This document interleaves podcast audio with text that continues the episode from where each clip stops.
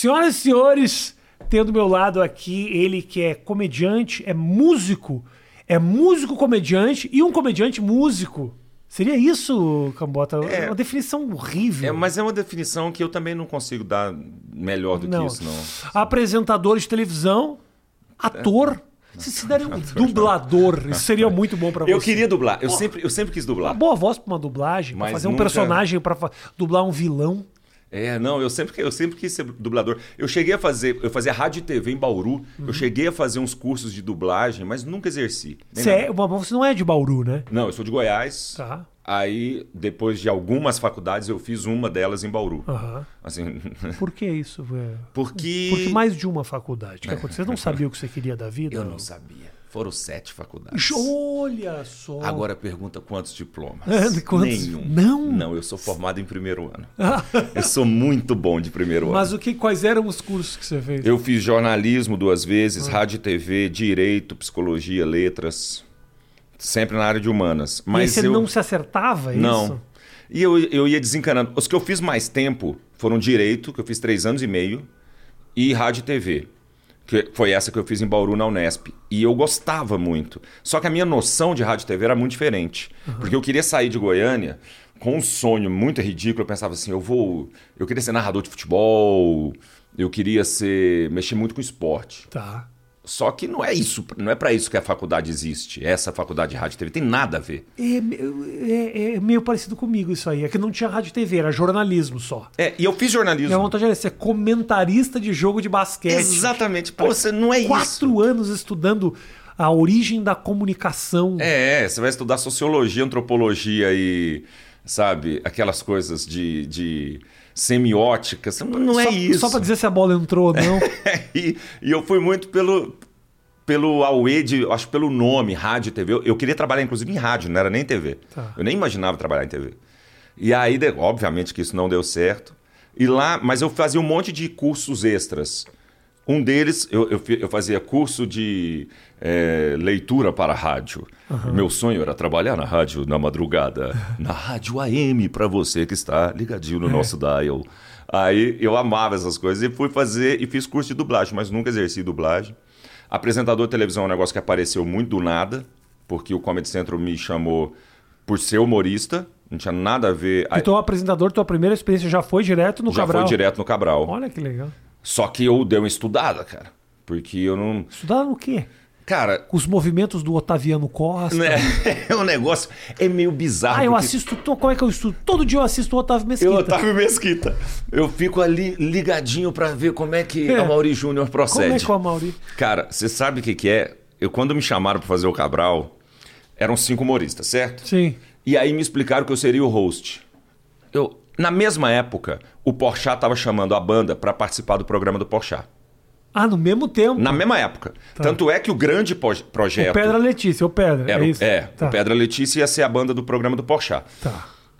E TV aberta. A gente nem sabia no que ia dar o Cabral. Era a primeira temporada, a gente não sabia nem se teria futuro ou não. E eu me preparei muito para o programa do Porchat e talvez pouco para a Culpa do Cabral. Porque a gente não sabia no que ia dar. E eu era com... E quantos projetos de televisão a cabo já não passaram perto? A gente falava que nunca deu em nada. Nada. Uma série que o cara fez um ano e ninguém viu. Difícil planejar que ia dar tão certo. Em 2013 eu fiz um. gravei um piloto ah, em Madrid para um programa que tinha tudo para ser super legal. assim. A pessoa lia uma notícia, eu comentava a notícia. É um programa que faz muito sucesso na Espanha, eles iam trazer para o Brasil, faz sucesso em Portugal também, eles iam trazer para o Brasil. E ia ser para o Multishow, eu acho. Você tinha mais expectativa nesse do que Muito no Cabral. mais. Sabe, isso nunca deu certo, nunca foi pra frente, não passou do piloto. Pra mim valeu a viagem pra Madrid, foi ótimo, mas não passou disso. E o Cabral a gente foi gravar na Argentina. Aham. Eu já conhecia muito o Ventura e o Nando, que eram meus amigos. O Nando fazia show comigo há mil anos lá no Bar ao Vivo. Então era um projeto que eu sabia que eu ia me divertir e tal. Mas eu não sabia que ia dar em nada.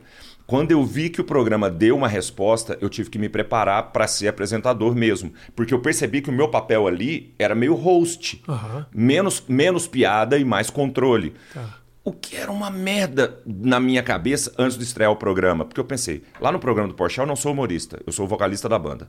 Na Culpa é do Cabral, eu sou o apresentador. Como é que eu vou vender meu show? É. E isso aconteceu. Eu chegava na cidade para fazer show e a pessoa falava, mas o que, que é seu show? O que, que vai acontecer aí? Você vai apresentar quem? É. Eu falava, eu vou apresentar eu mesmo. E a pessoa fala, ah, mas não tem nada. Você não trouxe nem humorista para você apresentar? Porque era uma confusão, cara. Então demorou um tempo.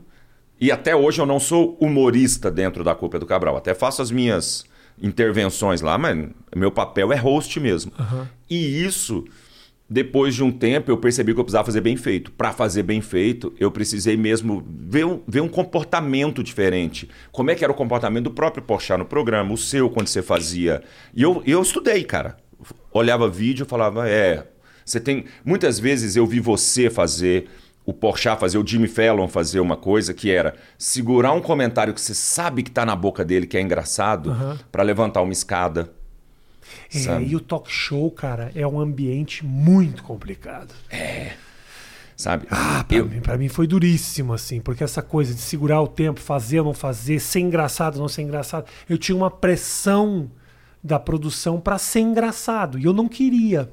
E eu ficava naquela puta, aí tinha que levantar, aí do nada numa conversa você tem que fazer uma ação, aí tem que parar, tem que fazer um joguinho. E é uma é. conversa com plateia. Quando na sua vida você tá num bar falando com uma pessoa Batendo e, um papo. Ha, ha, é difícil pra caralho. Sabe, mas você sabe, cara, eu fui prestando muita atenção em pequenas coisas que me, me apareceram na vida. Hum. Uma delas foi você que me deu. Lá no, quando você gravou o programa do Porchat,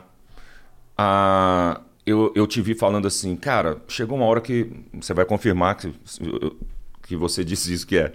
É, eu, não ia, eu não conseguia entrevistar a Pepe e Nenê três vezes por ano, sabe? Eu achei isso muito engraçado. Que é uma injustiça, porque na verdade eu nunca entrevistei Pepe e Nenê. Mas... É um exemplo aleatório, muito aleatório de uma pessoa que eu usei, porque eu não entrevistei. Mas sim, é isso. Era isso. É você e gerar pense... e despertar o interesse por... Porque eu pensava, é esse desafio que talvez eu precise aprender. Como é que eu vou inventar assunto com a Pepe e Nenê três vezes por ano? Sabe? Uhum. E eu, eu acho que, obviamente, o meu trabalho é muito mais facilitado, porque eu tenho quatro humoristas comigo e a gente recebe um convidado. Mas e roteiro? Tem roteiro, tem tudo. Tem muito improviso também, mas tem roteiro, tem tudo. Tem os quadros já prontos que os meninos escrevem em cima, mais improviso. Então tem, tem uma facilidade uhum. ali, eu tenho muita intimidade com eles.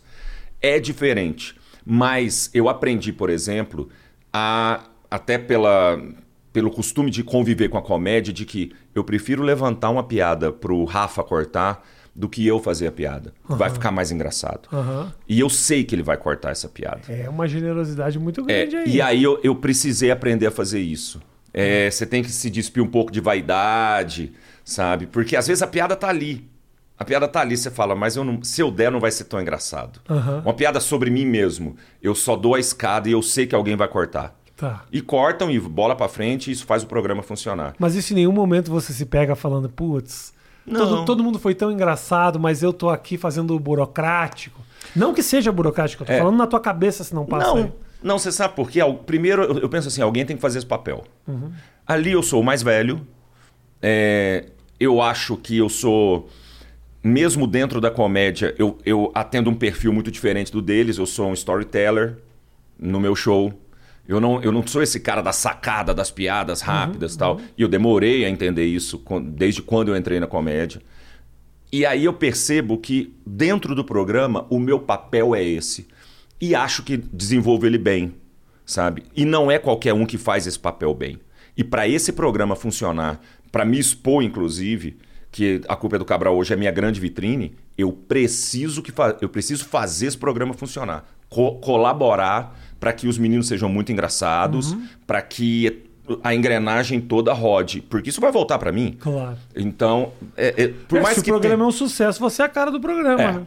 Por mais que tenha uma generosidade, tem também um egoísmo, claro. saca? Não é, não, não, talvez a palavra não seja egoísmo, mas tem um quê de eu sei que vai voltar para mim, uhum. sabe? Não tem, eu não sou tão bonzinho assim também. Não, mas mesmo assim, cara, você vê uma piada e segurar porque você sabe que outro vai fazer, é generoso sim, cara. É, mas eu. Mas o eu... fulano vai fazer a piada melhor que eu. E pô. às vezes acontece no próprio roteiro. No roteiro tem uma piada. É, entenda que o roteiro não escreve tanta piada, ele escreve os quadros e cada um é responsável por escrever a sua parte. Uhum. Né? Mas para mim, principalmente, o Vitor Amar, que é assim, um cara foda para escrever, é, que eu cara, amo de paixão, ele escreve muita piada para mim, uhum. dentro do roteiro. E às vezes eu sinto que uma piada, isso aconteceu várias vezes, a gente acabou de gravar uma temporada, isso aconteceu várias vezes. Eu chamo o Nando, por exemplo, falo, cara, eu vou levantar essa frase, é melhor você, você me interromper e cortar essa piada. Uhum. Porque eu, eu levanto para eu mesmo cortar, é muito esquisito. Entendeu? E eu tô dando o enunciado, ou eu tô dando o, o, o jogo que a gente vai fazer. Uhum. É muito esquisito eu levantar e cortar. A hora que eu levantar essa piada, você corta com isso aqui. Eu sei que funciona pro Entendi. programa, sabe? Agora, quando é que você tá falando do negócio de ser um storyteller, de contar histórias? Quando, quando é que você entendeu isso? Uh, eu já vi, obviamente, a gente já fez show junto e eu sei, você é um cara que conta casos, uh, conta histórias que aconteceram com você, ou que, coisas que você ouviu e tal. Uh, quando é que você entendeu que essa era a tua pegada? Quando... É, uma, é coisa que eu, é... por exemplo, adoraria saber fazer e eu não tenho o menor talento para isso. É, são estilos não sei se, muito... não, sei se eu não, não, não, é na questão de não ter o menor talento. As minhas ideias, elas não vêm como histórias elas vêm como eu quero falar disso. E aí assim vai. como as minhas ideias não, não funcionam assim. Só que quando eu comecei a fazer comédia, que é meio por acidente e, e meio na. Só para que você entenda essa cronologia. Tinha a banda, a banda tocava em São Paulo, a gente vivia uma expectativa gigantesca sobre a banda, gravadora por trás, aparece no Faustão, aparece no Jô. Tá. Essa expectativa nunca se transformou em realidade certo? A banda fez um sucesso ok. Mas me dá então, vamos começar, vamos de antes então. Da onde surgiu a banda? O que, que é o Pedra Letícia? Pedra Letícia é um projeto antigo que, é. que, começou em Bauru, tá. com outros brothers, que não tinha nada a ver com comédia. Certo? Provavelmente pessoas que também fizeram suas faculdades e desistiram delas. É mais ou menos isso. Desistentes. É. Aí a gente fez um show só, depois eu continuei com um brother de americana, que era muito talentoso, só que era um, um som de. não tinha nada a ver com comédia. Tá. Certo? Uh, e ele foi se transformando, eu montei uma outra banda, quis reaver esse, esse projeto, enfim, esse projeto remonta. Só que a gente conta a data de lançamento da banda em 2005, dia 11 de setembro de 2005, que é o dia que o bar que a gente tocava fechou. Porque nesse dia. É que o 11 de setembro é um dia marcado por desgraça. por desgraça. É nesse dia que surge o Pedra Letícia. e aí, o brother que era dono do bar, que fazia canja com a gente, a gente se reuniu, eu, o cara que tocava comigo, o brother do bar, falamos: e aí? O que nós vamos fazer agora que o bar fechou? Vamos, vamos ser uma banda? Vamos ser uma banda. E aí a gente foi correr atrás de outros lugares para tocar tal. Hum, e aí eu comecei a expor as músicas que eu tinha escrito que eram de comédia. Tá. Comecei a tocar isso ao vivo e super funcionou. Então a gente tocava músicas sérias e as, as, de comédia. Covers sérios e os nossos covers e músicas próprias de comédia. Só que esse espaço da comédia foi tomando, tomando, tomando, tomando, até que não tinha mais música séria.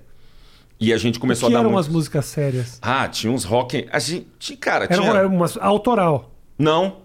Tipo, não. cover do quê? Cover de Aerosmith sabe? Uns negócios meio é, cover dos Titãs, Capital Inicial, as coisas como que é todo mundo toca no bar. Pula do, do, do Aerosmith pro Robocop gay, assim? Como Não, é, é, na verdade. Era, as, as engraçadas eram autorais. Eram autorais, ah. a maioria. Ou, ou pequenas músicas bregas que a gente fazia em rock. Tá. Então, é, isso nos Já aproximou. É engraçado. Do, é, isso nos aproximou do Reginaldo Rossi, que foi nosso padrinho no começo. Tá. Então, a gente, a gente começou a transformar mesmo as músicas sérias, a gente fazia em bolero. Aí a gente começou a meio que avacalhar o nosso próprio show, porque a gente se divertia muito fazendo aquilo. Uhum. Então as coisas foram tomando essa proporção. Uh, uma gravadora. Tudo começa com Banguela. Quando eu tinha o Jacaré Banguela, só o blog, né? E, e ele coloca a nossa música lá. Que era a primeira música que eu escrevi, que era Como Você Pôde Abandonar Eu. Essa música o, do Banguela, a galera do Brasil inteiro mandou, começou a mandar mensagem. Tá. Rosana Herman viu isso, chamou a gente para participar do Pânico no rádio. E aí vai uma. Entendeu? Engrenou, Toda essa. Começou a engrenar. É, começou a engrenar. Quando eu venho para São Paulo em 2009, a gente fazia uma, uma temporada no Lanterna Bar aqui no, no, na Vila Madalena. Morgado assistia e sempre levava a galera da comédia. Eu não conhecia Morgado, a gente se conheceu lá. E ele falou: pô, você tem todo o jeito, o seu jeito de fazer o show, de conversar. Eu conversava muito durante as músicas e fazia piada e tal. Ele falou: por que você não faz comédia? Eu sou amigo da galera da comédia. E eu conhecia basicamente você, Danilo e Porchat de vídeo. Eu não era um consumidor de comédia. Uhum. Eu achava vocês três muito engraçados. Uhum. Aí. Tanto é que eu não conhecia direito os outros que estavam fazendo. Hum, tava no começo, tava no aí começa o CQC. 2005 que é... isso? Não, 2009 ah, já. 2009. E aí o CQC lá em cima, tal. Ah. É, mas eu, não, eu falei, eu não era um consumidor disso. Só que eu não tinha show da banda que a gente tinha uma dívida da banda grande para pagar, tal, eu não tinha grana. Então ele me chamou para fazer show de comédia, que era um show que me rendia um cachê de 150 reais aqui, duzentão ali. Eu falei, eu vou fazer esse negócio, mas eu era péssimo. Só que eu levava um público ali a colar por, por causa do Pedra Letícia. E aí, divulgava entre os fãs do Pedra. Entre, entre, os fãs do Pedra que iam ver eu participar de um show de comédia. E gostavam de você? Hum, mais ou menos. Não era uma coisa, eu era talvez uma grande decepção. Mas por que, que era ruim? O que, que o que, que era? eu não sabia fazer, cara. Mas o que, que você contava? Porque... Vou, vou, te dar um exemplo. Eu não, eu não contava histórias ainda. Eu não tinha me descoberto dessa forma. Então, minha referência era você, ah. Porchat, Danilo. Aí não encaixava. Não encaixava. Eu lembro que eu tinha uns textos muito sem noção é, sobre música, que todo mundo tinha um texto sobre música. Uhum. Aí o, o, meu texto era sobre faroeste caboclo. Uhum. Aí, pô, todo mundo tem um texto sobre faroeste caboclo. Aí uma vez eu fui fazer um texto sobre Djavan. Acabou o show, eu desci do palco, todo mundo juntou em mim e falou: não, nunca mais faça esse texto porque o Caruso já faz. A letra é estranha. A letra é estranha. É Zé era um pensamento que. E eu dividia coisas que eu comentava com os meus amigos e pequenas coisas que eu usava no show do Pedra. Tá. Mas era ruim. Eu assumo, era muito ruim. Só que eu comecei a fazer bastante show para poder me sustentar, cara. Claro. Pra poder ter uma graninha para o final de semana. Uhum. Então, um show aqui, lá tal. A gente começou a fazer é, High No Pub, que era em, em Moema, eu, Tortorelli, Enio Vivona e Porpetone. Todo mundo era ruim, menos. O Tortorelli era bom. O resto a gente era muito ruim. Aí todo mundo tava começando, eu, o Enio, a gente era péssimo. Aí. Só que lá, de tão ruim que era a noite, que era uma terça, começava terça-feira, 11 horas da noite, é. cara, depois de uma banda de rock, tinha tudo para dar errado. De tanto que era ruim, eu comecei a me arriscar muito a fazer contar histórias. E tinha gente assistindo? É, meia dúzia de gato pingado, sabe? Tá. Aí o Bar ao Vivo me chamaram para entrar pro evento do, do, pro elenco do Bar ao Vivo, que já tinha sido aquele elenco do Comédia ao Vivo, que tá. depois, nessa época, era Marrom, Murilo Gun, Gus. É... Já era uma turma que estava fazendo. Já, já, era uma turma que estava fazendo. E eles me chamaram para entrar para essa. Acho que o Capela fazia também, Paulinho Serra. Aí eles me chamaram para entrar. Eu falei, beleza, esse grupo é bom e eu preciso fazer render aqui. E eu tinha obrigação de ser engraçado ali, porque os caras eram bons. Marrom era um, um foguete no palco ali. Era uma galera que sabia fazer Murilo Gun no auge, assim. Então eu, eu comecei a prestar mais atenção no que eu fazia, cuidar melhor do meu texto. Ainda era bem, bem derrapado. Abri o Comedians. Na primeira semana do Comedians, eu lembro que eu fiz uma sessão. Eram cinco no começo, você lembra? No, no começo eram cinco humoristas. Não depois, lembro. isso durou um mês. Depois passou Como é, é o nome do bar mesmo? Como é que é o nome do bar mesmo? Chama Comedians. Ah, tá. é, você deve conhecer. A primeira vez que eu fiz éramos eu, você, Murilo Gun, Nani Pipo e Bruno Mota. Aí eu falei, cara, eu tô fudido, irmão. E o Ítalo virou para mim e falou assim: ó, você é o penúltimo, antes do Rafinha. Meu Deus do céu. Eu falei, meu Deus, cara. Que cobrança. Eu não gostaria de estar nesse lugar, não, cara. Ia chegar um grande mestre da comédia depois. E aí eu fiz. E virou uma grande discussão se eu podia fazer o violão ou não.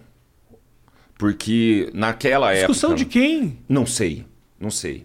Na época, inclusive. Nunca passou por mim essa ah, Ótimo saber, porque chegaram a me falar, o Rafinha disse que não pode usar violão. Não, não, nunca. Ah, especificamente você se apresentando, não. O que eu falava é que a gente, o Comedians tinha que ser uma coisa mais purista da estrutura, mais.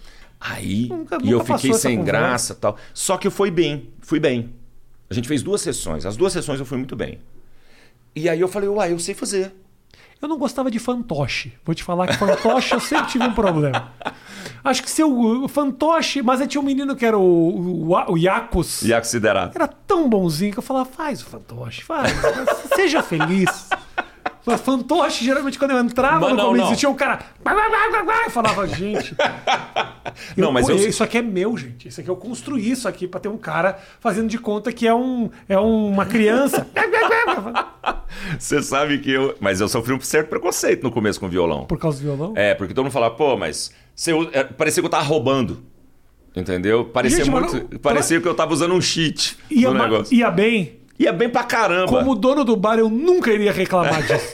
e aí, tanto é que eu comecei a fazer muito comedians. Não, sim, isso sim. Eu Isso fazia muito. Todo final de semana que eu olhava na programação, tava lá. Tava o, lá. O campo. Mas olha, eu devo muito ao Comedians. Eu sempre falo, eu devo muito ao Comedians. Mas o Comedians também deve pra mim, Claro, cara. Porque eu levava uma óbvio, galera óbvio. que amava esse. Eu fazia um encerramento super alto do show e tal. E era super legal. Ali no Comedians eu vi que eu sabia fazer e que eu podia arriscar essas histórias.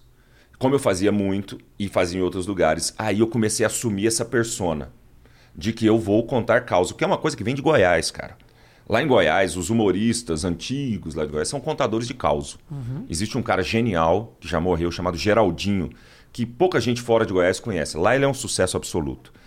Esse cara era um gênio e foi descoberto, descoberto já com 80 anos de idade. Mas um cara que tinha uma Foi prosa. gênio durante três anos. né? É, mas foi, é meio isso. E é uma pena, porque o cara era um gênio da prosa, assim, do jeito de falar.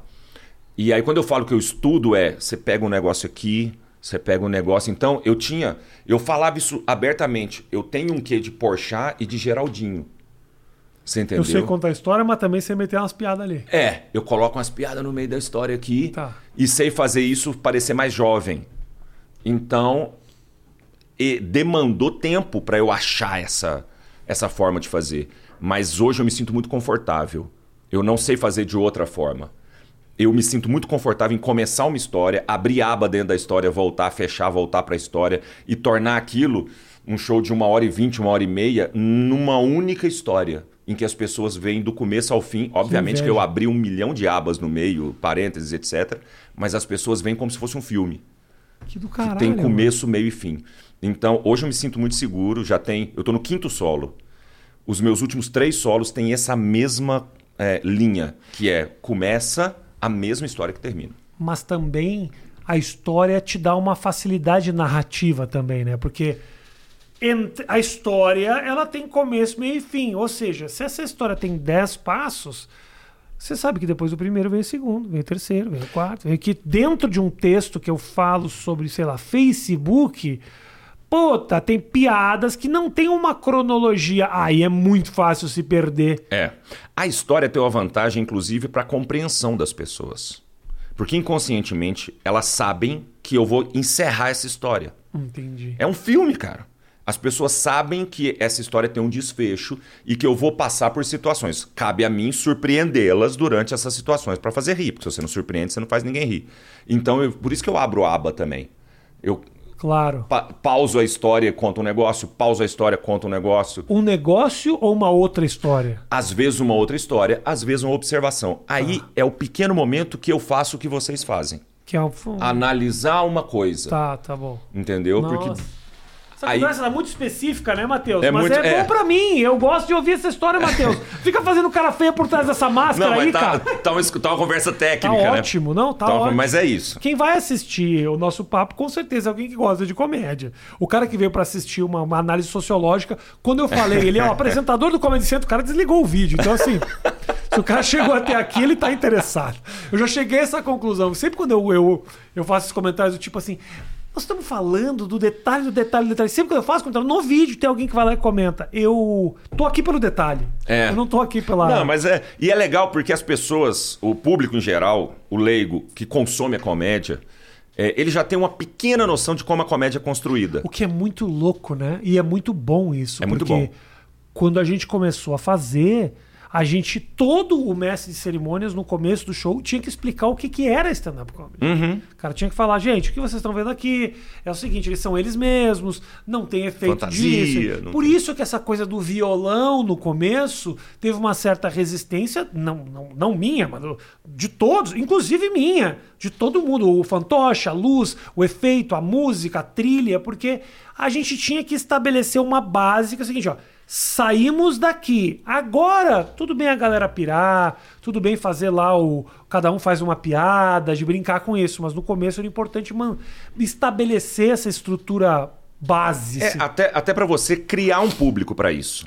Porque a galera não pessoas- tava o público hoje fala a palavra stand-up comedy. Uhum. Cara, nunca passou pela minha cabeça no começo disso, de imaginar que stand-up comedy seria uma expressão que o público usaria. Eu vou assistir stand-up comedy. Mas eu sou muito grato, obviamente, que eu comecei depois, eu, eu- eu, é, depois da sua leva de, de, de humoristas que eu comecei a ver e realmente os três que me chamaram a atenção no começo foram você, Danilo e Porchat.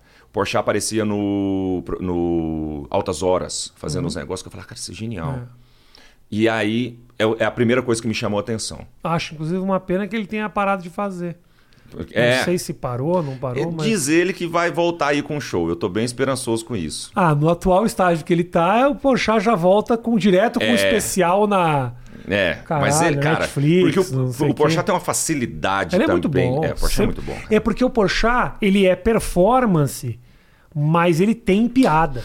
É, cara. Entendeu? Tem muita gente. É, até pode ter alguém que olha e e fala, ah, mas é só grito, é só não, não sei o quê. Não, não, não. Técnica. Tem piada, tem, tem, piada, tem, texto, escrita. tá escrita, tem observação, é, ele é muito bom. E eu acho que são, assim, eu sempre falo, a comédia, você. É, é quando alguém vira para mim e fala, eu não te acho engraçado, essa pessoa não me fere em nada.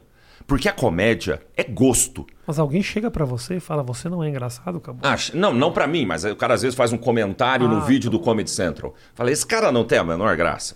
Eu falo, tá, ele tem todo o direito de achar isso, porque eu vejo gente que eu sei que é boa, que eu, eu, eu decifro essa técnica e ela, essa pessoa é gênio nessa técnica, só que não me faz rir. Uhum. Porque isso é natural. Humor, cara, é seu gosto. É seu, eu, eu, eu, cito sempre uma coisa meio, meio maldosa da minha parte, mas você vai entender. O Paulinho Gogó. Tem muita gente que vai falar, o Paulinho Gogó, ele é humor antigo, que conta piada e tal. Só que ele me arranca muita risada. Eu acho ele muito engraçado. Uhum. Sabe? Aí, e aí? E tem humorista que eu sei que tem uma técnica super apurada uhum. e tal, e ele não, não me arranca um sorriso. Mas que você sabe, esse cara é bom. Eu, eu, eu tipo, reconheço. Ah, olha o que ele está fazendo. Esse cara é bom, mas ele não me arranca risada. Sim. Isso existe, cara. É. Então, quando alguém fala assim, esse cara é sem graça, ele não me ofende. Porque eu não atinjo ele. Entendeu? Mas eu sei que eu faço bem feito o que eu faço. Claro. É, eu, eu tenho embasamento para aquilo que eu construí dentro do meu texto, dentro da comédia, tá bem escrito, tá bem atuado, enfim. Então eu tenho uma certa, um certo cuidado para ver isso, sabe? Eu não tenho muito. A gente sabe que a comédia é assim. Você vai ter gente que, que te admira pra caramba e gente que te odeia de graça, é, total. sabe? Isso aí não. E, e, e, isso é mais um. O que eu tava falando.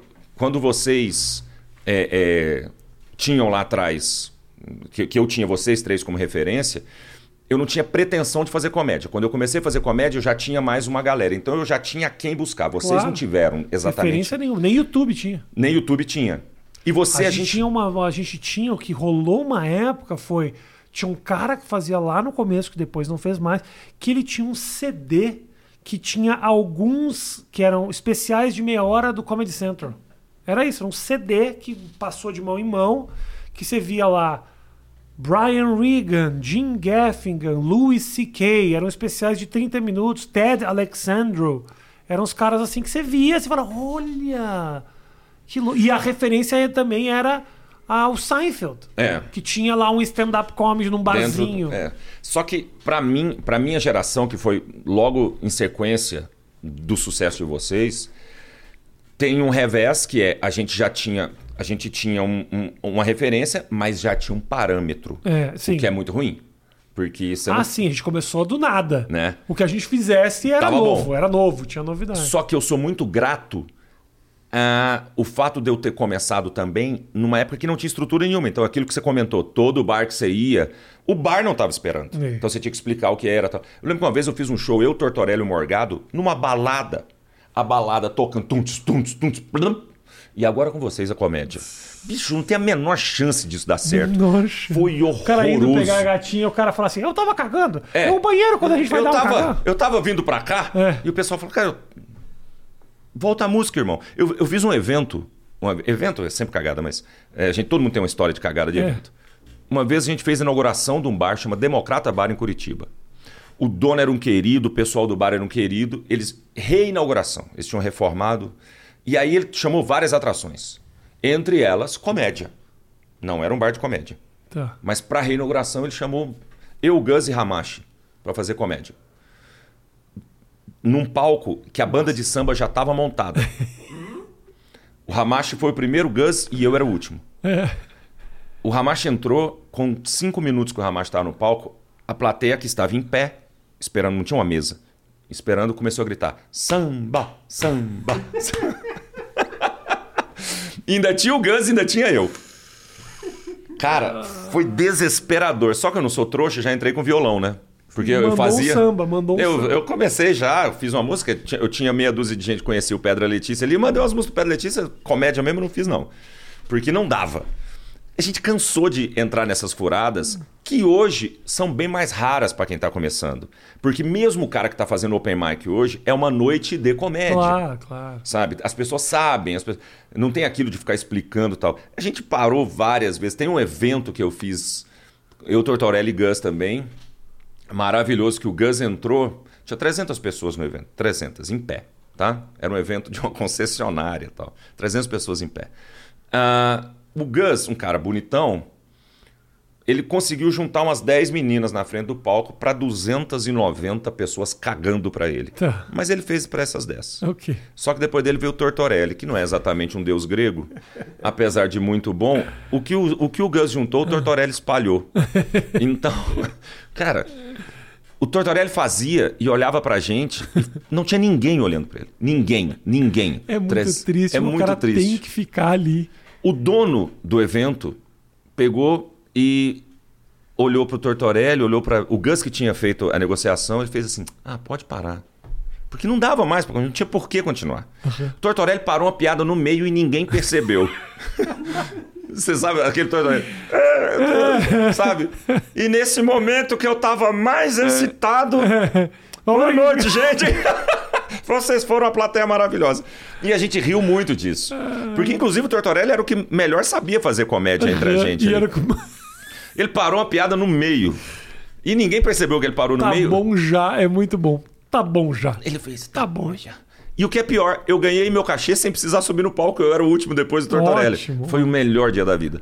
E isso acontecia com frequência, cara. Ah, bosta. Mas né? com frequência. Cada show era uma é ano, tipo, aventura. 2010, por aí. É, 2010, 2000. Louco, né? Imaginar que, tipo, demorou tanto para as pessoas entenderem o que estava sendo feito ali, né? Cara, é óbvio que houve uma ajuda muito grande depois da geração que o Ventura capitaneou, que é ele levou a comédia, ele amplificou a comédia para uma galera que não consumia isso. Porque a galera que consumia comédia era a galera que assistia o CQC. Aham. Então era muito vinculado uma coisa a outra. Você ia, eu lembro que você fez, você fez um show em Goiânia, no Teatro Rio Vermelho, que é um teatro gigantesco, gigantesco, absolutamente lotado. Essas são as pessoas que assistiam o CQC. É. Elas sabiam o que você fazia. Sim. Só que era uma fatia da população pequena. Essa leva do Ventura trouxe uma ampliação muito grande. Eu acho que é um mérito dele. A gente precisa dar essa Total. essa, é- é- é- essa um medalha, mérito, com certeza. sabe? Talvez esse- essa turma, de alguma maneira, até soubesse, mas não saía de casa pra ver, por exemplo. Uhum. Porque assim, quando eu vou lá no, no, no show da galera, puta, o público me recebe com muito amor e muito carinho. Não acho que é um público que sairia de casa pra me ver. Então assim, gosta porque, ah, porque é TV, porque é o Rafinha, porque vem no YouTube, porque vem não sei o quê.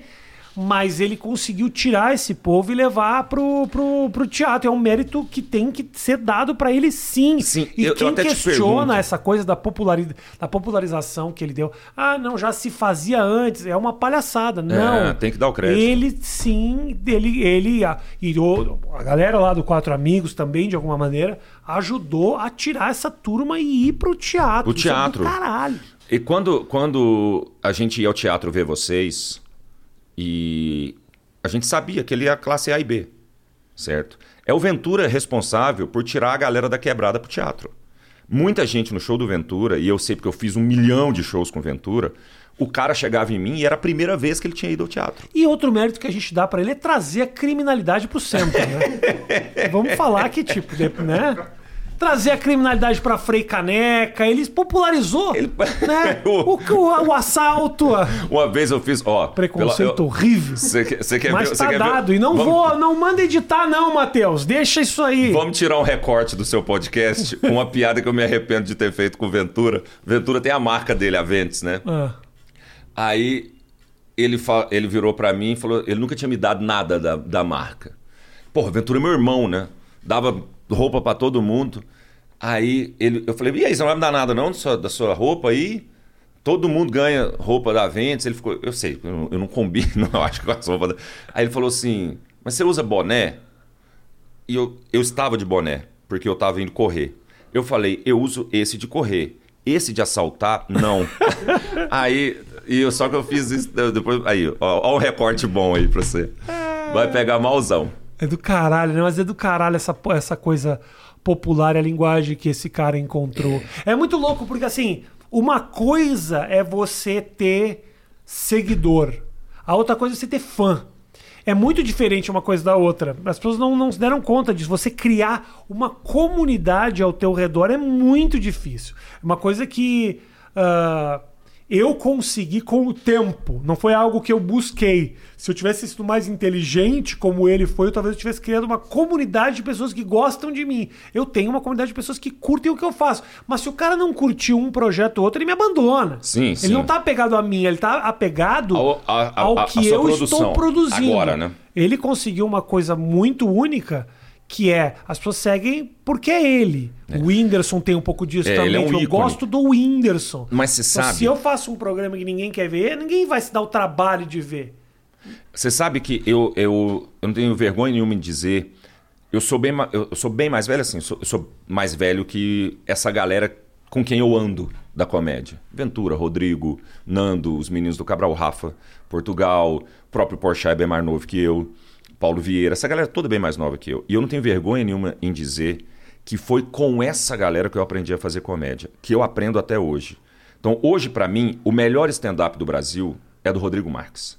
Ele está voando. E stand-up ah. tem um quê de jogador de futebol mesmo. Você tá numa fase que o cara, tudo que ele faz, ele acerta. Sabe? É impressionante. O Rodrigo tá. Eu assisto o show do Rodrigo e já pensando assim: olha, eu preciso mudar um pouco isso no meu show porque funciona se eu fizer nesse ritmo tal. Tem nada a ver com pegar texto, sabe? Não tem nada a ver com copiar o cara, mas aprender com o cara. Seria uma sacanagem você falar, olha, esse texto dele esse texto sobre parede é maravilhoso, é marav eu preciso fazer esse texto. Eu vou fazer ele. Mas, mas, ele não está pronto ainda. Eu volto no mês que vem, quando ele já tiver afinado o texto. E aí sim eu gravo e faço. Mas você sabe que eu, eu tô falando que eu não tenho vergonha, porque quando a gente fazia bar ao vivo, é, tinha noites muito boas e noites péssimas. E aí eu conhecia o Igor Guimarães, mas nunca tinha visto o Igor fazer show, isso. Miliano. Uma vez o Igor foi fazer bar ao vivo e ele pôs o bar ao vivo abaixo de dar risada. Era uma risada a cada 10 segundos. E eu voltei para minha casa pensando, eu preciso reformar meu texto. Eu tô lento. É isso, é sobre isso. Jura? Você lento? Esse eu, era o problema? É, eu me achava lento, eu, eu fazia um setup grande, ah, demorava a arrancar risada. Então, o Igor chegava, a cada 10 segundos ele arrancava uma risada. Eu falei, eu preciso mudar a ordem das palavras, eu preciso achar uma piada aqui, achar uma piada aqui. Sabe, eu parei na frente do computador e falei, eu preciso reformar meu texto. É sobre isso. É você aprender. Quando eu, quando eu falo que eu estudo, é isso. Eu aprendo com as pessoas e não tenho a menor vergonha de dizer que o Igor, que é um cara muito mais novo que eu, me ensinou muito. Paulo Vieira me ensinou muito. Porchat, muito. Ventura, os caras que eu ando, com, com quem eu tenho convívio, e eu conto para eles, sabe? Eu falei, isso que você faz, eu preciso aprender a fazer. Sabe? É isso que essa galera, principalmente que está começando a fazer comédia, precisa entender. Você vai, vai, o seu, o seu Frankenstein vai ser formado por pequenas peças de todas as referências que você tem, uhum. sabe? E aí você cria a sua persona. Eu não acho que eu seja parecido com ninguém no palco. Eu acho que eu tenho um jeito todo meu de fazer comédia, mas eu mesmo sei apontar o onde no meu texto o que eu aprendi com cada um. Seja um gringo que eu aprendi com o show do Seinfeld. O Seinfeld fazia uma hora e dez não falava nenhum palavrão. Nenhum palavrão. Eu voltei para casa e falei: eu vou tirar todos os palavrões do meu show. E tirei. Eu tenho um texto de uma hora e dez em que nenhuma, fala, nenhuma palavra que eu falo não é palavrão. Esse é o contrário. É. Eu, todas as palavras, do começo ao fim. Buceta, caralho, e vai. Estilo de comédia. É o meu estilo. Meu estilo é ofender, é ofender o Brasil. Sabe, estilo. E eu, eu queria ir por esse lado. Você queria não ter palavrão? Eu, queria... né? eu sou um bundão, cara. Eu odeio. Eu admiro muito vocês que adoram a briga. Eu, Eu admiro gosto, desde eu a época gosto. do Twitter. Eu me divirto, me Eu divirto. sei que você se diverte. Eu gosto, Eu, eu- sei. O Rodrigo é assim, você é assim. Essa coisa de que vocês falam uma coisa Eu não e. busco a briga, mas se ela vem, eu falo, seja bem-vinda. Aham, eu sei. E eu não consigo, aquilo me consome por dentro. Eu sou um enorme bundão. A pessoa vira pra mim e fala: Você me feriu. Você deu um gatilho em mim. Eu falo: Meu Deus, eu não queria fazer isso. Já aconteceu isso? Mil vezes. De alguém vir te falar? Cara, eu não bebo, certo? Eu, eu, eu sou uma vergonha pra eu também classe não bebo, eu também não bebo. Eu não bebo, não fumo, não uso Não, droga, não traio a eu. Flávia. Eu sou um horror. Um horror. Nesse sentido, também não traio a Flávia, da mesma forma. E eu, assim, eu sou uma vergonha, uma vergonha. É. Não faço nada de errado.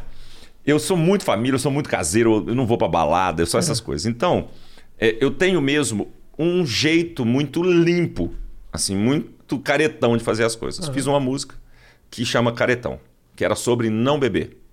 Só que no meio da música, obviamente sem intenção nenhuma, eu tô, eu tem estrofes a música. Numa das estrofes, eu falo pra uma menina, eu falo bebe. Se você quiser, bebe. Que no final da noite eu vou. Você... Ih, cara. Óbvio que não foi essa a intenção. Mas assim que a música bateu, e era um clipe mó legalzinho, tava no YouTube. Aí veio a galera embaixo: você está fazendo apologia ao estupro de um vulnerável. É uma viagem. É, era isso ou não era isso? Do Não, jeito que você me não, descreveu não. o Eto Stoff, me não, é, pareceu... eu, eu- até da forma que eu, que eu descrevi é mais grave do que na música. Entendi, tá bom. A música não era nada demais, mas eu criei um bode da música, eu nunca mais toquei. Não, jura, Nunca abandonou a música. Abandonei, acabou a música pra mim, nunca mais toquei. Acho, não, deixa pra lá, não quero. Porque aí, aí eu É. fico pensando, poxa, às vezes uma menina que realmente passou por isso, escuta a música e fica, eu não quero isso pra mim, saca? Aí é o que. Eu não, eu não procurei uma briga, ela apareceu. Você teria nadado na briga. Oi? Ah, tá dando essa repercussão? Deixa eu escrever agora então um LP inteiro Exatamente. sobre pessoas que Primeira coisa que eu fiz foi apagar a música da minha vida. Ah, eu acho que é uma opção e eu acho que também criou, faz parte da tua personalidade. Não dá pra forçar o É contrário. porque eu tenho preguiça.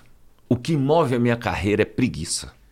Sabe? Aí a pessoa quer brigar comigo, eu tenho uma preguiça de brigar Tem que a ficar pessoa. olhando as respostas da pessoa. Aí eu vou ter que. Eu não gosto nem de rede social também, entendeu? Aí a pessoa. Eu falo, o, é, o, re- o que rege não é a minha carreira, é a minha vida, é a Ah. preguiça. Ah, entendi. Entendeu? Eu faço tudo pra ter que fazer o menos possível. Você fez cinco solos, cara. Isso é coisa pra caralho. Mas é tudo história que eu vivi. Então, pra mim, é muito fácil. Eu- é o que eu falo, não tem medo nenhum de testar texto, por exemplo, porque eu vou contar uma história que realmente aconteceu. Mas eu o- vou aumentar ela. Tudo Então bem, é ma- fácil. mas, o que que é uma história que pode ir pro palco? Qualquer uma. Diz Qualquer a uma. história, não, não precisa contar a história, mas assim, qual foi uma história que. Se você contar essa história normalmente, rola isso de você. Ah, essa história nem é grande coisa, mas eu vou fazer. Sim, sim, isso acontece tipo demais. O quê? Tipo, Uma história do quê? ah, tipo. Eu Eu fui tô fazer. com curiosidade técnica Tá, mesmo. não, tipo, vou te uma dar um historinha exemplo. do dia que eu escorreguei. Não, o que? que- O quê? Tá. Vou te dar uma que. Vou te dar um exemplo de uma história que me aconteceu agora, há pouco tempo, que não é um texto ainda, e eu sei que vai virar um texto. Tá. certo? Fui fazer uma, um curso de massagem tântrica. Eu queria fazer um curso de massagem tântrica. E tem. É com punhetinha? É, com tudo. Só que, é, entenda o seguinte... um curso eu onde queria- você ia fazer eu a ia massagem? aprender a fazer pra Flávia. Exclusivamente pra Flávia. Eu não quero ser um massagista tântrico, certo? Uma menina que eu conheço, que dá o curso. Eu falei, quanto é o curso? Combinamos. Ela é um amorzinho de menina, uma gracinha. Ela falou, é tanto, eu vou na sua casa fazer, leva uma modelo. Eu falei, modelo? Aí começou a complicar pra mim, porque eu sou um homem do bem. Aham. Eu falei, não vai trazer uma modelo aqui em casa. Mas eu, eu queria fazer uma surpresa para a Flávia. Chegar sabendo fazer. Eu falei, será que eu topo? Ela falou, mas tem que ter modelo, porque senão como é que eu vou te ensinar? Eu falei, tá bom. Aqueles bonecos de hospital que tem. que você Cara. coloca. Você faz a respiração no boneco de plástico. Acabou minha noite. Eu combinei pro dia seguinte, à noite, eu sou muito careta mesmo. Eu ficava, cara, amanhã vem uma modelo aqui em casa. E eu vou passar a mão nessa modelo. Como é que depois eu vou explicar isso pra Flávia, cara? Posso Eu te falar uma coisa? Eu acho tua preocupação muito genuína. E eu não. Casado, eu não tocaria na modelo. Pois é. o- Eu sou careta nesse ponto também. também sou. Você tá falando com uma pessoa que é muito parecida contigo. E aí, Minha mulher, tirou- inclusive, se soubesse que eu fiz uma massagem, ela ia acabar o relacionamento. Pois é, mas era engraçado que eu tava fazendo pela Flávia. Porque eu queria aprender, obviamente, pra, pra fazer nela. Mas mesmo assim, bro. É, não, olha, mas que Ah, dilema. ó, É a mesma coisa que você falar o seguinte: sim, eu te traí 12 vezes, mas porque eu queria aprender. aprender. Eu usava isso lá atrás, há mil anos, que eu falava que eu tinha uma, uma, uma amante experiente, que não era nem uma amante, era uma professora. E Tá vendo? É. Mas enfim, no dia seguinte eu, eu tenso, comprei a ideia, falei, vou fazer e vou ser profissional de dividir as coisas e tal. Me a, a, a menina diz pra mim que vai atrasar 15 minutos, ela falou, mas a modelo tá chegando. Eu falei, ah. Cara, toca o interfone. E o porteiro me avisa, fala assim, olha, Ivanir tá aqui embaixo. Ivanir? é. Eu, eu falei, não, não tá, né? Ivanir. Eu falei, não. Ivanir. é. Aí ele falou, posso mandar subir? Eu falei, pô, manda Ivanir subir. Claro. Ivanir sobe. Eu abro a porta, pô. Ivanir tem a minha idade, só que judiada pela vida. Entendi. Entendeu? Você Não ia ser um problema nenhum pra. a vida cobrou muito da Ivanir. Aí eu, Ela já enfim, foi modelo de diversas atividades. chamar de modelo é de uma assim, é, é, é- é de uma pachorra, sabe? Absurda. E ela- aí eu fiquei muito tranquilo de ser Ivanir. Fiz o, fiz o, o curso com o Ivanir deitado Você na minha passou cama. a mão numa mulher. Calma. Era Ivanir. Ivanir, entendeu? Tanto é, cara, e tem uma, a única coisa que parece E uma era comédia. Ivanir mesmo? É, aí eu, eu sei que. Era Ivanir. Eu sei que eu vou inventar uma história. E vou contar isso no palco um dia, sobre todo o processo, Tá. como é que foi. Tem uma única coisa que me motivou a criar esse texto depois. Que, Texto depois do quê? O texto da, que da eu vou Ivanir? criar, que eu não criei ainda. Ah, tá. Que eu sei que eu vou criar e vou contar essa história no palco. Tá. Certo? Ela vai virar uma história. Isso já é meio engraçado. É Certo. bem engraçado. Certo, Tem vários pontos aí. Só que, bons. é, ex- você também, como humorista, você já imaginou que a gente consegue criar uma história. Ih, Ivanir, já eu já faria cinco minutos do, do nome Ivanir. Ivanir, certo? Já tá a história aí. Tá. Então eu sei que ela me rende uma história. Aham. Não foi engraçado no dia, a não ser dentro da minha cabeça. Não teve graça nenhuma na hora. Teve uma hora engraçada que eu sei que rende, que é o que me motivou a fazer o texto. Porque a menina fez o começo da massagem, que é muito leve. O começo da massagem, Ivanir deitado na cama, ela fez. Ela falou, agora é sua vez e faz. E eu comecei a fazer, Ivanir virou pra menina, pra professora, como se eu não estivesse ali e disse: avisa ele que tá muito leve. E dentro da minha cabeça, eu pensei: avisa ela que eu tô com nojo. Mas eu sei que é só isso. É a única coisa que aconteceu de engraçado na hora. E é só Mas isso. calma aí, eu sei calma que aí, isso mas vai a virar. um curiosidade minha a respeito da massagem tântrica, do curso em si. Hum. Mas aí você vai lá e você masturba essa pessoa? Ela explicou como faz. Quando chegou a minha vez, eu falei: eu já peguei. Tá. Não preciso, que eu sou bom aluno. Ah, mas a Ivanir tava ali pra ser masturbada. Tava ali então. pra ser ah, isso. eu achei que a Ivanir. Não, ia, não. Tão, não ia tão longe com a Ivanir. E, e ia. Ô, Ivanir tá louco. Opa! Ivanir topa todas. Topa todas. Ivanir, completamente despreparado, chegou. Ela falou assim: Eu preciso tomar um banho. Eu pensei: Gente, você veio aqui fazer isso. Você não tomou um banho, Ivanir. Caramba, velho. Aí, Ivanir, nossa. A Ivanir não tem chuveiro. Ivanir. Ela aproveita a oportunidade desse tal curso. O ela, curso, na ela verdade. não ganha ela nada. já chegou com a toalha e a touca. Ela não ganha nada, ela só vai pra tomar banho. Ivanir. Cara, eu tenho tanta coisa pra falar sobre Ivanir que a gente gastaria um podcast só sobre Ivanir. Então Mas- essa é uma história que aí você começa o quê? Pensar trechos, momentos que pode Uhum. E sair. eu- aí eu crio coisas, pego coisas de outras histórias que me aconteceram na vida tal, e vou juntando e vira um texto. Eu sei que isso vai virar um texto. Você entendeu? Caralho, eu parto de um pressuposto que normalmente realmente me aconteceu. Às vezes a história não chega a lugar nenhum. Tem uma história que me aconteceu, eu até já contei isso no palco uma vez, que, mas que me fez perceber como é só eu observar que vai surgir. Eu tinha saído de um show, eu já contei isso em algum lugar. É, é, provavelmente no Vilela, que a gente tava falando que eu fiquei. Nas seis horas Nas do seis Vilela, horas do saiu Vilela. Mas eu saí de um show, eu tava comprando um sorvete na loja de conveniência e eu vi a moça do caixa conversando com a moça que tava repondo o freezer. Então, para você ver que não tem a minha participação, é só observação. No dia seguinte ia ter uma corrida de moto em Interlagos. Essa moça vira para outra. Eu tava aqui pagando. Ela falou: "Seu menino não gosta de moto?" A outra gritou, falou: "Gosta, ele tá até juntando dinheiro para comprar uma." Ela falou: "Então, Amanhã tem corrida de moto velocidade lá em Interlagos e o posto aqui é patrocinador. Vai todo mundo, fala pra ele também. A de lá vira e fala: Não, mas ele não comprou a moto ainda não. Cara, de madrugada, você ganha de graça um texto. De graça. De graça. Eu não inventei uma palavra do que aconteceu. Porque na hora a mulher me deu meu troco, eu pensei, não, eu não vou embora, eu quero ficar aqui para ver até onde vai essa conversa. É isso. Com observação, as coisas são muito engraçadas. Sabe? É só uma forma. Aí, se eu fosse contar essa história no palco, aí eu, eu faria todo um enredo em volta disso. É, é simples. Preciso aprender a fazer isso, sabia? É, é um processo. Porque, porque essa história que você contou é muito boa. Eu contaria ela em 14 segundos. Sim, sim. Eu contaria em 14 segundos. O que é um erro, sabe por quê? Eu fico escravo de 184 histórias como essa para ter um show. Enquanto você pega essa história e alimenta ela de uma forma que vira seis minutos. E aí o que, que eu aprendi Isso a fazer? É muito do caralho. Obviamente, uh, obviamente uh, uh, é um formato diferente, não dá para é. comparar uma coisa com a outra.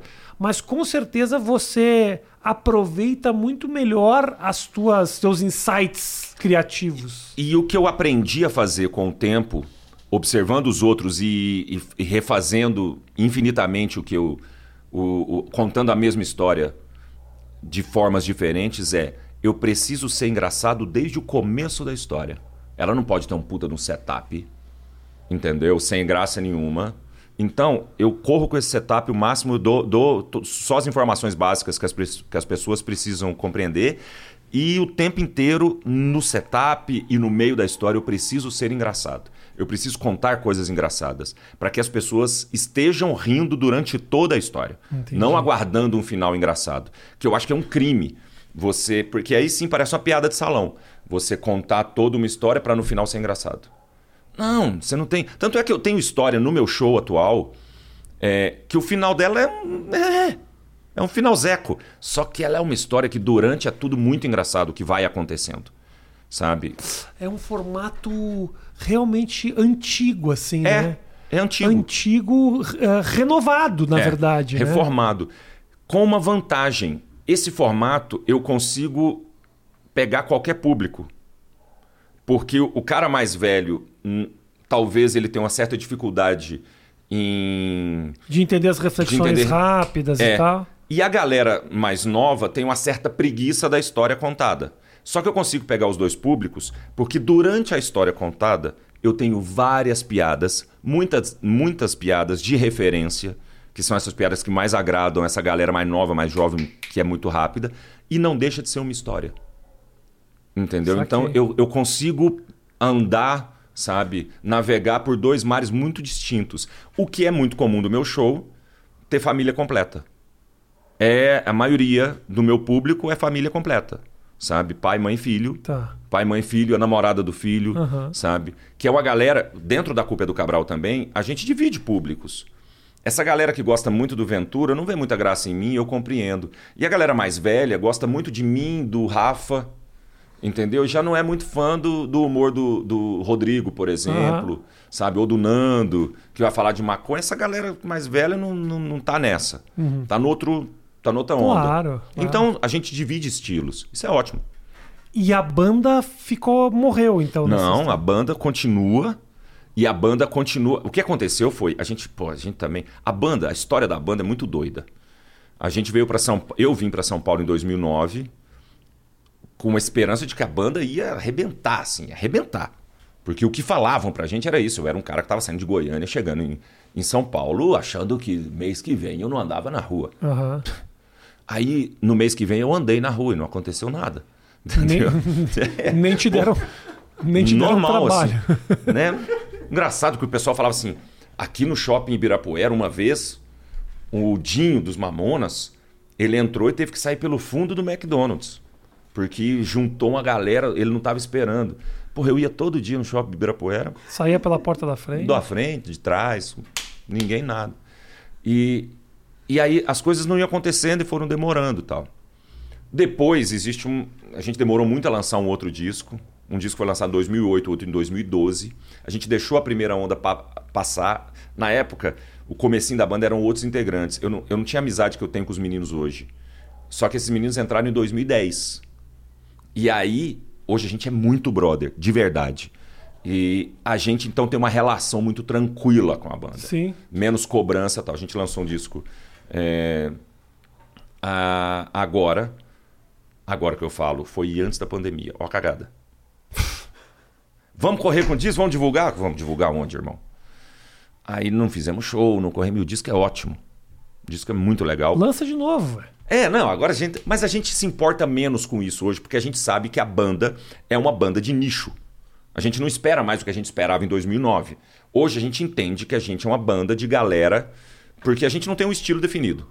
Certo? Não somos exatamente uma banda de rock que só gosta quem gosta de rock. Não. É uma banda que gosta quem gosta de divertimento. Entendeu? Não é uma banda só engraçada. A gente tem músicas que não são engraçadas. Tanto é que a gente tem no último disco uma participação do Maneva, que é uma banda de reggae, a melhor banda de reggae. do Menor Brasil. ideia do que você É tá muito falando. legal, cara. É muito... Eu não sou um consumidor de reggae, não, mas é uma banda bem boa. É. E eles fizeram a participação. Mesmo sendo de reggae, ela é boa. Entendi. Eu, eu não sou um consumidor. Eu gosto de reggae. Eu não sou um consumidor de reggae. Talvez por falta de, de, de tóxicos, mas eu não Eu- sou. a levada do reggae nunca me pegou muito. Aí. E eles são ótimos, cara. E Eles É. participaram pra você ver que numa música que eu fiz pra Flávia, não tem nada a ver com comédia. Caralho, você faz muita coisa pra Flávia, hein? É, pô, eu preciso, né, cara? Pô, me, me tirou da lama. Ela me comprou na planta, velho. Ah, Ela- é? Pô, ela me Ela conhece. tava com você antes de toda. Pô, ela me conheceu, eu tava na merda, bicho. Mas aqui em São Paulo. Aqui em São Paulo, não tinha dado certo a banda, eu devendo no banco, eu devia um DVD da banda, precisava pagar. Por isso que eu fazia show todo dia, 150 reais aí. E ela me conheceu no meio disso. Do caralho. Ela me conheceu no bar ao vivo. Ela foi. 2010. do- Ela me conheceu, na verdade, em 2011. Só que a gente, quando a gente se conheceu, é, eu achei ela uma gata. Eu, muito malandrão, né? Tava, eu tinha um projeto. Olha que ridículo que eu vou falar. Eu tinha um projeto, eu estava eu tava solteiro em São Paulo desde Só a 2009. frase eu tinha um projeto já é meio ridículo. O projeto era Come São Paulo. Ah, Que era- ok. Esse é um bom Eu projeto. tinha um projeto que era Come São Paulo. O Come São Paulo eu queria, assim, Passar a vara. passar todo. Então essa mulher linda vai no meu show, já cresci o olho, fui conversar com ela. Então, pra você que assiste o Cambota e fala, nossa, que menino que não fala palavrão, o projeto dele era comer toda uma cidade. Então é uma grande mentira esse negócio. É, eu sou. A vida Faz é massagem mentira. trântica, é, mas- toca na Ivanir, quer dizer, a vida dele é não muito mais nada de- louca. Eu não sou nada bonzinho, as pessoas é que pensam. Aí. Ela te acompanhou no, no processo todo, então. E aí, quando eu a conheci, no dia que eu conheci, eu fui dar em cima dela. E ela deu mó mole. Eu falei, "É, até hoje. Foi interrompido o projeto Forte São Paulo. Aí eu falei, vamos pra um hotel, vamos pra um lugar. Ela falou, claro que não, você tá louco? Sou casado. Eu falei, ó, mas você tá me dando mole. Ela falou, mas eu achei que você era gay. E é com isso, com, com essa frase que encerra o meu primeiro encontro com a Flávia. Ela era casada. Ela achou mesmo que você era É, gay? muita gente acha. Ainda. Pra você ter uma ideia. Por agora, quê?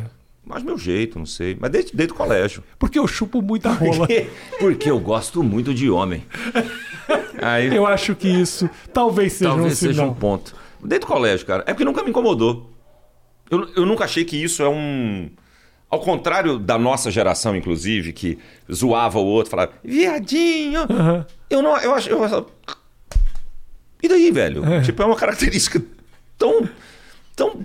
é, Cada um faz o que quer. O meu entendeu? gaydar costuma ser muito afinado, mas nunca passou pela minha cabeça. Tipo, acho que o Cambota dá Ah, um... mu- muita gente pensou, isso nunca pra mim foi um Pelo dilema. contrário, inclusive te abriu portas, olha aí, a É, Flávia. tanto é que a- a- até a Flávia, inclusive, quando achou que eu era gay, a a preocupação dela é que ela tivesse me ofendido ao dizer isso. Porque pra ela não é uma ofensa, entendeu? O nosso mundo é muito gay.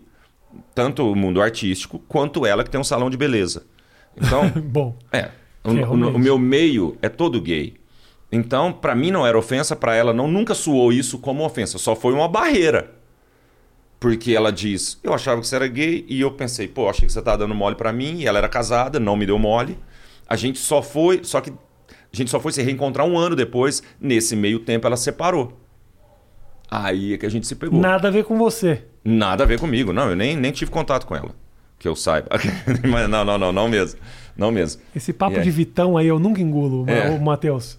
Ah, não Ah, fez nada. não, não, mas é, a gente- Isso aí é um trato dos dois, pra não ficar chato pro cara. Não, mas a gente é- sabe o que aconteceu. É que, na verdade, eu nem tive contato com ela. Eu comecei a namorar uma outra menina, nada a ver, nada a ver. Eu nem tive contato com Então ela. você tava louco pra interromper o projeto Foda de São Paulo. É, mas é. é mas ele tá já vindo tinha. bem. Tava indo tá bem. indo bem. Talvez. é, é, é, eu tenha até dado um, um tempo por causa disso. Entendi. sabe? Mas foi bom, foi bom o, te- o período. Foi bem. Eu, era era um, Quantos anos um de alfinete em cada Quantos bairro. anos de Foda de São Paulo foi? Foram três anos, Porra, né? três Três anos é anos. bastante coisa. Eu não consigo tudo isso, não. É, Eu me apego, eu, eu já, já me apaixono pelas eu, pessoas. eu me apeguei uma vez ou outra, mas me desapeguei também. O projeto, eu, o projeto tava acima de tudo, então. Tava, eu tinha, eu tinha foco, foco. foco. Quem me tirou do foco foi a Flávia, entendeu? Quem estragou meu projeto foi a Flávia. Aí, quando. Mas eu tava falando dessa, dessa galera que me conhecia de jovem até hoje, eu acho normal acharem que eu sou gay. Agora, no começo do ano, a gente foi. A gente pegou. Fomos fugir de aglomerações. A gente alugou um barco. Eu, Porchat, Paulo Vieira com as três esposas. E eu, para mim foi a pior viagem da vida porque eu passei mal, tive uma intoxicação alimentar no meio do oceano, sujei o Panamá inteiro, enfim. Aham. É, não vem ao caso. Mas o mais, o que eu acho curioso é, as pessoas acharam muito engraçado eu, Paulo Vieira e Fábio Porchat com esposas. é. As pessoas se surpreenderam muito. E o pior, eu percebi que dos três, eu sou hétero. Que eu nunca fui o hétero de turma nenhuma. Só um pouquinho. Agora você me surpreendeu. Hum. Não, eu uma- sou o hétero. Não, não, não, você, não você. Haver uma desconfiança sobre você, pra mim, é uma surpresa. Mas incompreensível. Agora, você falando, eu consigo entender. consigo entender. Porchat, super consigo entender. Paulo Vieira ter uma namorada, pra mim, é uma surpresa muito grande. É o que eu tô falando, dos três, eu era o hétero top. Estávamos os três com as esposas. Babi Brasil. Eu tinha mais absoluta certeza de que o Paulo era homossexual, cara. Não. Não, e, e- e eu acho que pro Paulo também não faria a menor diferença E nem ser pra ou mim, não. É. mas, mas, Porque, mas é uma surpresa. Eu Falei, nossa, eu achava que meu gaydar era muito preciso, mas eu errei. Cara, eu acho. Eu tô falando. Acho o Paulo do caralho. É, o Paulo é foda. Paulo é muito foda, é bom ator. A gente fez uma série lá no. Ele participou do chamado Central, mandou bem pra caralho. Paulo é mas um. vou te falar, é, pô, o Paulo é um dos caras mais talentosos que eu conheci na minha carreira. O Paulo, ele é bem mais novo que eu. Eu acho o Mick Jagger, mas tudo bem. Mas É, cara, eu acho que o Mick Jagger não faz o stand-up que o não Paulo faz, não faz. Paulo Vieira melhor que, Que Mick, Mick Jagger. Jagger. Essa é a hashtag. É, é, é, a hashtag é Luciana Jimenez errou. Paulo Vieira é melhor que. Mick Jagger. Tivesse tido um Um tato, um feeling. É. O, o Paulo Vieira canta muito bem. Canta muito é bem. foda. Compõe muito bem. Escreve muito bem. Atua muito bem. E é uma das três pessoas mais engraçadas que eu já conheci na minha vida. Sabe? Eu falo, Paulo Vieira, Rafael Portugal e Fábio Porchat são as três pessoas mais engraçadas que eu já conheci na minha vida. São engraçadas com nada. no dia a dia. No dia a dia. É muito engraçado conviver com os três. É mesmo? É. O Paulo Vieira é um cara que é muito de. O Paulo Vieira, eu me acho, certo? Eu me acho, eu não tenho vergonha nenhuma de falar isso. Ah, eu me acho, assim. Eu me acho um cara bom no que eu faço. Tá. Tá. Eu me acho um contador de histórias raríssimo no Brasil. O cara que eu acho melhor que eu pra contar a história é Paulo Vieira. Então não vai assistir o show do Cambota, a pessoa que tá assistindo Vai assistir aqui, do Paulo Vieira. Vai assistir do Paulo Vieira. O Paulo Vieira contando história é um negócio absurdamente bom. Sabe?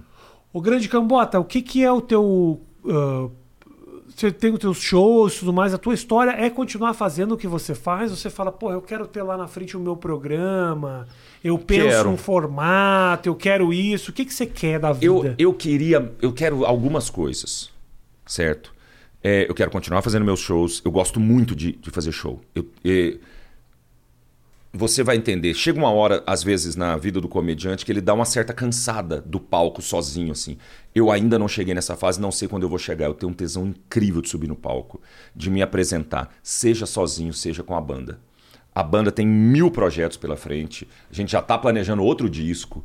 A gente tem um prazer muito grande em tocar junto, até porque pra gente, além de ser uma profissão, a gente está tocando entre brothers, então é uma, é uma relação diferente. É uma relação de arte contínua que a gente sente que a gente precisa ter essa continuidade. Banda, eu quero continuar fazendo show, gravando disco, quero continuar escrevendo texto, gravando especiais de comédia, fazendo tudo isso. Eu sei que a culpa é do Cabral, em algum momento vai acabar. Por que você está falando isso? Não, não, porque Você tá obviamente. sabendo alguma coisa? Não, não tô sabendo de nada, pelo amor de Deus. É, mas, obviamente, todo programa tem uma vida útil e eu não quero que o programa se define, sabe? Que ele vá ficando pior, pior, repetitivo e vá perdendo a graça. Não. Aham. A gente já é um negócio combinado entre nós cinco. Se é para parar um dia, que seja quando ele ainda é bom. Então, mas não existe plano nenhum para parar. É, a gente tem outros projetos com a culpa é do Cabral, enfim. Eu, o que, que eu imagino mais para frente? Eu tô já com 44 anos. Eu não quero ser um cara. O- Eu não quero ser o velho da internet, que tá defasado fazendo coisas em lugares que ele não devia estar fazendo. Sabe? Tanto é que eu não sou esse cara midiático da rede social, porque eu não vou fazer a dança do TikTok. Eu não vou fazer isso, porque não combina comigo. Eu só vou pagar um mico tá fazendo isso. E eu não quero ser esse cara. Primeiro, eu penso sim em ter um programa de TV, principalmente. A gente fala TV hoje, mas pode ser streaming, pode ser YouTube, enfim. Hoje não tem mais essa. Eu queria ter um programa.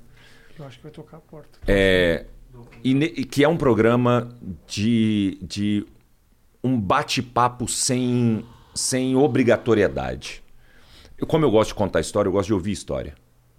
Então, é meio que um, um talk show, mas sem como é que você começou sua carreira, não, sem, sem essa. essa... Essa palhaçada sem graça que eu acabei de fazer Não, aqui. você não fez isso. A gente tá num papo sobre comédia muito diferente. sabe? Mas essa coisa, você sofreu muito na infância. Sabe? Não, eu não quero isso. Pra isso existem os podcasts longos pra caramba. Antes da gente acabar aqui, eu tenho uma pergunta pra te fazer que eu acho muito importante. Você sofreu muito na infância? Não, cara, pior que... Sofri bullying. Porque Os caras achavam que você era eu era gay. gay, magrelo, feio para um capeta. Caralho, Mas- mano, eu quero assistir muito teu show. Tô Você muito que curioso, tô curioso. Eu pra vou- eu vou abrir Essa coisa temporada. das histórias, eu nunca vi um show inteiro. Essa que você tá falando de uma narrativa que você cria, que a história fecha no final. Acho do caralho, eu quero muito ver isso aí, tô curioso. Eu vou abrir temporada em outubro no Teatro Gazeta. Boa. E eu vou te chamar, faço questão que você vá. Ótimo. Beleza. Porque realmente. Eu abro um dia e assisto o resto. Boa, fechou, fechou demais, cara. Eu abro um dia e Nossa, pra depois mim eu vai ser uma honra. show. Imagina, você sabe que quando eu te conheci, você não deve lembrar a primeira vez que eu te vi, você tava fazendo show e eu não lembro qual teatro era. Eu não sei se é no Frei Caneca, é porque, pô, Faz tempo. muito tempo. Nós estamos falando aí de 2009. Frei Caneca, provavelmente. Pode, pode ser. É. O Morgado foi abrir seu show. E ele me levou. E, cara, eu lembro que eu não sou um cara de ficar. Eu te falei, eu me acho. Eu sou um cara. Eu, eu não tenho humildade nenhuma. Eu pareço que tenho, porque a gente é obrigado a fingir. Mas eu não tenho humildade nenhuma. Então, você é um dos poucos caras que me intimidaram. Porque eu, eu olhava, eu gostava muito de você, eu te achava muito inteligente. Mas eu tenho esse ar aí, o pessoal E fica... você é mais alto que eu. É, você- Porque o as pessoas não porte. são mais altas que eu. É. Eu tô acostumado a ser mais alto que todo mundo. Eu tenho 1,85, cara. E aí eu olho. 1,85? Eu tenho Caralho, você 1,85. é grande, cara. E aí eu conheço um cara que fazia um negócio que eu tava acompanhando tinha um tempo. É. Você bem sabe que quando esses vídeos, seus primeiros vídeos estouraram no YouTube, isso virou um certo. Antes da palavra meme existir, É. era um meme entre as pessoas. Então, Isso. entre eu e meus amigos, a gente usava frases suas. Entendeu? Roubava meus textos. Roubava seus textos, porque a gente não sabia também que não podia É, roubar. E também eu não estava claro. fazendo, eu tava fazendo palhaçada no boteco. Eu não estava fazendo show, é, no churrasco. Aí era muito doido. Eu tava de frente com o cara e você é um dos poucos caras que me intimidaram. Você tinha acabado um show. Você me comentou todo sério assim. É claro que você me comentou sério. Você não ia virar para mim e falar assim: É porque eu não sou esse cara. Eu, também não sou esse Eu cara. não sou o Paulo Vieira. Eu tenho inveja do cara que consegue atender as expectativas de humor fora Eu não do microfone. Eu não tenho. Eu gosto de conversar. Conversas interessantes, elas me interessam. Então, isso aqui é algo que eu tô gostando muito de fazer. Mas é, por isso que eu te falo que o negócio do talk show ele foi muito duro, porque ele tem um tempo o talk show, né? É. Ele tem o ritmo do Porchat, ele tem isso. E aí, e, e aí é foda, porque é uma exigência de você ser engraçadão que é dura. Porque Uhum. E que- mesmo quando eu faço comédia, eu não sou esse cara. que Aí se é foda. obriga, né, a ser um palhaço. É. E aí, e quando eu te conheci, pra mim realmente foi meio inti- intimidador. Só que teve um- uma coisa muito doida que eu fui aprender lá na frente, que é para de fazer piada o tempo inteiro, humorista. Quando eu comecei a fazer comédia, comecei a conviver com a galera da comédia. Você tinha que ser engraçadão. Eu, eu achava que eu tinha que ser engraçadão, entendeu? A gente saía. E aí eu lembro de encontrar com você várias vezes depois, que a gente ia comer numa padaria, essa galera da comédia se reunia e tal.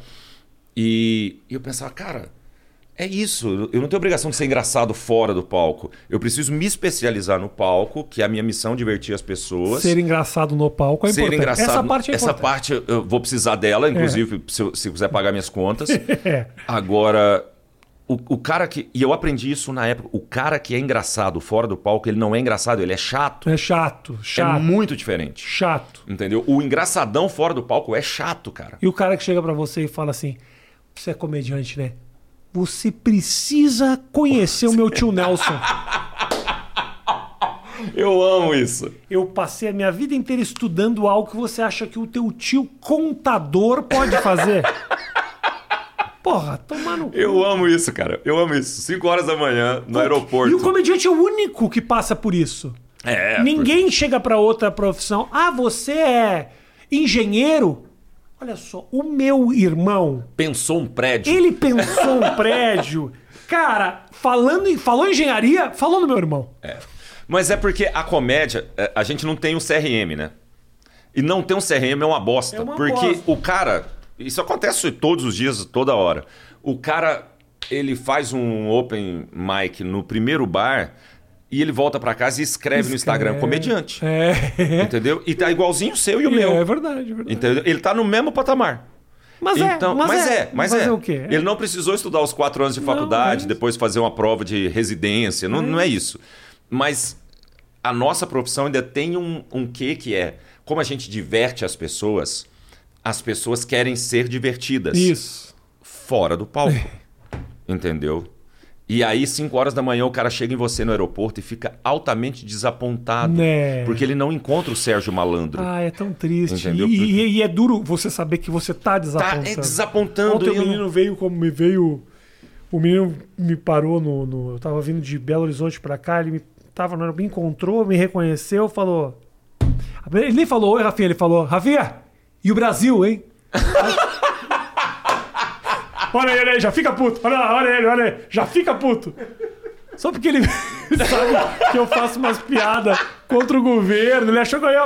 Olha, eu ia fazer um set, um stand-up sobre Bolsonaro. Ele achou que eu ia fazer. Mas, cara, é- é- é- eu já me acostumei. E eu acho ótimo. Quando, quando chegam assim em mim. Porque eu acho que eu tô- eu- é sinal que meu serviço está bem feito. Ótimo. Sabe? Porque essa pessoa não tem obrigação nenhuma. Não. Eu entrei na casa dela todo dia Claro. falando bobagem, entendeu? Aí eu quero me dar o luxo de essa pessoa respeitar. É, cara, convenhamos, é. esse negócio. É meio papo furado. O cara fala assim: às vezes as pessoas incomodam, né? Não Que você tá incomoda, almoçando. não. Não, incomoda, cara. Não. Incomodo eu que você tá almoçando, eu entro na casa da É. pessoa todo dia e ia estar o Rodrigo falando que vai amolar a buceta na hora do seu almoço, entendeu? Isso incomoda. Agora a pessoa me parar o que eu tô E a buceta que tá sendo amolada, com certeza se incomoda Se também. incomoda Né, gente? também. Vamos deixar isso claro. Aí é claro que você tá almoçando e aí o cara chega em você, você pode até fazer o tipo, opa, mas foda-se muito, eu tô cagando se a É. pessoa fala, se a pessoa é inconveniente. Ela é É muito mais explicação que você tem que dar pra não tirar a foto do que tirar. do que simplesmente vai lá e fala, claro, pim, acabou. E a pessoa fala assim, mas tem gente inconveniente, né? Eu falo, tem. Mas isso tem em qualquer lugar. E o cara que te incomoda e te enche o saco, chega no teu almoço e interrompe e ainda fala, tipo, é o preço que se paga. Como se eu estivesse devendo alguma coisa. Eu gosto. Mas eu, cara, pra mim não vai nada. Porque o cara vai, ele vai participar de 10 segundos da minha vida. 10 segundos, não, não, não, não demora mais que isso. E ele vai espalhar pra todos os amigos que foi, você foi legal com. que eu fui legal com ele. Então é melhor, cara. Tem um cara, que você já deve ter passado por isso, que o cara já chega com a câmera ligada. Ó com quem que eu tô aqui. É, sim. Você fala, beleza, velho. Ontem o cara chegou também no aeroporto comigo, me abraçou e falou: "Pô, Rafinha, posso tirar uma foto? Aí eu, claro, aí eu sorri e falou: tô aqui com o Rafinha Bastos.